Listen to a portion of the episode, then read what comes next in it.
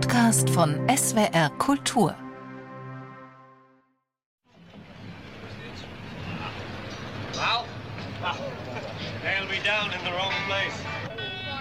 Der 30. Januar 1969 war ein recht kalter, grauer Tag in London. Auf dem Dach des Apple-Gebäudes an der Savile unweit des Piccadilly Circus, sind an diesem Morgen fünf Kameras installiert worden, zusätzlich weitere auf der gegenüberliegenden Straßenseite. Seit Jahren waren die Beatles nicht mehr live aufgetreten. Der Tourneestress und der Lärm der kreischenden Fans während der Konzerte hatten den Fab Four den Spaß genommen. Sie zogen sich in die Studios zurück und experimentierten fortan mit Sounds. Ihre Musik wurde technisch immer anspruchsvoller. Aber Paul McCartney drängte, ein Album zu machen, auf dem die vier Musiker wieder zurück zu ihren musikalischen Wurzeln finden sollten. Get Back war nicht nur der Titel eines der neuen Songs, sondern stand auch programmatisch für diese Idee.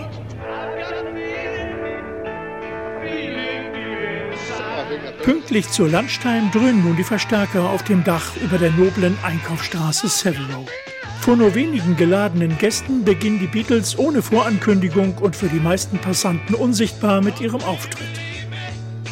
Wegen der kühlen Temperaturen hatte sich John Lennon die Pelzjacke seiner Frau Yoko Ono übergeworfen und Ringo Starr trommelte in dem roten Regenmantel seiner Frau.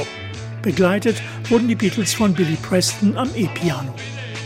Es war schon ein seltsamer Auftrittsort, erinnerte sich Paul McCartney später. Vor uns war nur der Himmel. Es war schön.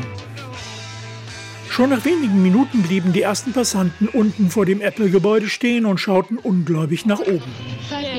Definitely, fantastic. Nice to have something for free in this country at the moment, isn't it? Is it new record? Weil das Konzert von der Savile Row aus zwar zu hören, aber eben nicht zu sehen ist, steigen schließlich Angestellte der umliegenden Büros auf Balkone und Dächer. Und auf der Severo droht wegen der schnell anwachsenden Zahl von neugierigen Fans ein Verkehrschaos, das die mittlerweile eingetroffene Polizei zu verhindern versucht. Die Polizisten klopften an die Tür des Apple-Gebäudes. Produzent George Martin wurde kreidebleich und Paul McCartney ging nur der eine Gedanke durch den Kopf. Toll, das ist ein Ende. Er sah schon die Schlagzeilen in der Zeitung. Beatles beim Live-Auftritt verhaftet. One, two, three,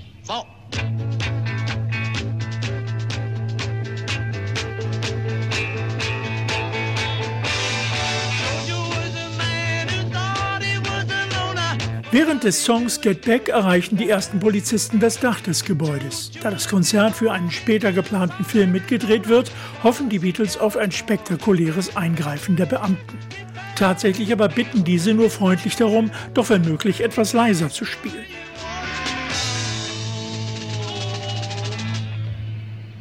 Nach 42 Minuten wird das Konzert beendet. In einer entspannten Atmosphäre bedankt sich Paul bei den anwesenden Gästen, während John mit gespielter Nervosität in die Runde fragt, ob sie das Vorspielen bestanden hätten. Thanks, Mo. I'd like to say thank you on behalf of the group and ourselves, and I hope we pass the audition. Das Konzert auf dem Dach des Apple-Gebäudes am 30. Januar 1969 war der letzte Live-Auftritt der Beatles. Das gefilmte Material schnitt Regisseur Michael Lindsay Hawk später so zusammen, dass tatsächlich der Eindruck entstand, die Polizei hätte das Konzert rüde abgebrochen. Als der Film unter dem Titel Let It Be in die Kinos kam, hatte die legendäre Band sich bereits aufgelöst. Zeitwort ist ein Podcast von SWR Kultur für die ARD. Abonniert uns in der ARD Audiothek und überall, wo es Podcasts gibt. Wir freuen uns über 5-Sterne-Bewertungen. Ihr habt eine Idee für ein Zeitwort, Anregungen oder auch Kritik? Schreibt uns eine Mail an zeitwort.swr.de.